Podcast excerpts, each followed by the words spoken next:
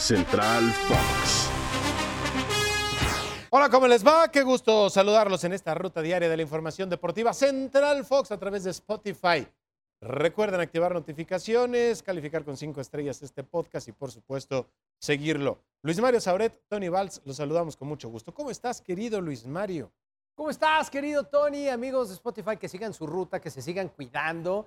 Eh, el tema del COVID no es cosa menor, así que para toda la gente que nos escucha, pues hay que seguirse cuidando. Oye, el torneo mexicano ya dio inicio, ya se jugó completamente la jornada 1 de la apertura 2022, pero siguen presentando a sus refuerzos y podrían seguir presentando aún más elementos, puesto que la ventana de compra y venta de futbolistas, bueno, es, es extensa, querido Tony. Eh, ¿Alguna compra te ha llamado la atención en particular? Eh, pues creo yo que hay algunas interesantes, ¿no? Claro está que roba cámara la del Cabecita Rodríguez con las Águilas del América. Ok. Yo creo que América Eh, se reforzó. También bien, ¿eh? Néstor Araujo. Me encanta lo que hizo Rayados con Germán Berterame, con Aguirre para reforzar esa, ese ataque y Joao Rojas, que también haz- haz una breve pausa. Y tienen a Funes Mori. ¿Cómo van a jugar? O sea, los rayados con, al menos con estas llegadas, dos de ellas, la de Aguirre, que ya está aprobado en el fútbol mexicano, proveniente de Necaxa, de Berterame, que también lo ha hecho en el balompié azteca, hace a Monterrey candidato, lo obliga. eh, a ver, ha reforzado el sector ofensivo, querido Tony Valls, buscando goles, algo que la temporada pasada se le negó al equipo regiomontano, ¿no? Definitivamente, eh, me, parece que Bucetich va a tener una tarea interesante. Eh, de entrada, pues está jugando con Rodrigo Aguirre y Funes Mori, ¿no? En un 4-4-2.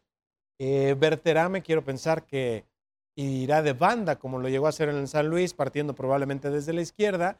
Y ahí es donde tendrá que venir el reacomodo, ¿no? Porque es difícil sacrificar a un centrocampista como Celso Ortiz, a un creativo como Ponchito González. Creo yo que el que la va a tener más complicada es ni más ni menos que Rodolfo Pizarro, porque a Maxi Mesa tampoco veo que lo vayan a sentar. De tal manera que Monterrey pues se puede convertir en un equipo bastante ofensivo si así lo quiere Bucetich, ¿eh? ¿Qué te, Falta parece ver la, que lo quiere. ¿Qué te parece la del Toto Salvio a Pumas? Eh, es, sin lugar a dudas, por currículum, una excelente contratación. Más hay que ver el estado de forma en el que llega, ¿no? Después de la lesión que ha tenido, ya está para jugar, ya lo sabemos. Estuvo en la banca en su último partido de Libertadores con eh, Boca, que por cierto quedó eliminado frente a Corinthians en penales, mi querido Luis Mario, la noche de este martes. Así que, eh, pues Toto Salvio ya se puede enfocar de lleno en el equipo de Pumas. Es una buena contratación, al igual que la de, del Prete, que me parece Sí. es un compañero que le puede ayudar a Dinero para no cargar con todo el peso De, ataque. de- de verdad que fue una presentación bastante ag- agradable y vamos a ver lo del Toto Salvio que eh, sin lugar a dudas puede ser la, la contratación más rimbombante que ha llegado eh, al, fútbol mexicano.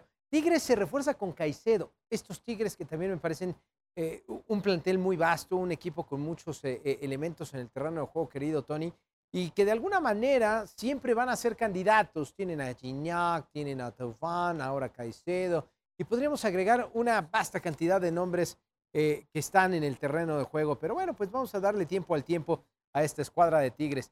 Eh, ¿Alguna otra que se nos esté escapando? Por ejemplo, ya fueron presentados. A mí me gusta mucho lo que hizo el equipo de Toluca, pero habrá que también esperar a que se vaya desarrollando el torneo, ¿no? Porque podríamos exigirle muchísimo a Nacho Ambriz y a sus jugadores para este torneo, pero me parece que Toluca es otro de los equipos que se reforzó bien. Toluca, pero como bloque, ¿no? O sea, porque Sí. la llegada de, de Carlos González, de Fernando Navo, bueno, todos los que llegaron, porque no, no acabaríamos nunca, convierte a este equipo en una escuadra ya más del perfil de Nacho Ambriz, y eso es el gran desafío. Nacho, recordemos, gusta de un ataque posicional muy elaborado, por lo tanto necesitan bastante tiempo de trabajo, cosa que no va a tener en este torneo, así que esa es mi única duda con el Toluca. Inició muy bien, me parece que tiene gran potencial, eh, pero pues tengo esa interrogante. No quiere decir que crea que les va a ir mal, simplemente tengo la interrogante de ver si tan Oye. rápido van a poder desarrollar el sistema. ¿Y Chivas? Ah, Chivas es un desastre. Chivas es un desastre, no veo manera que haga algo interesante esta temporada.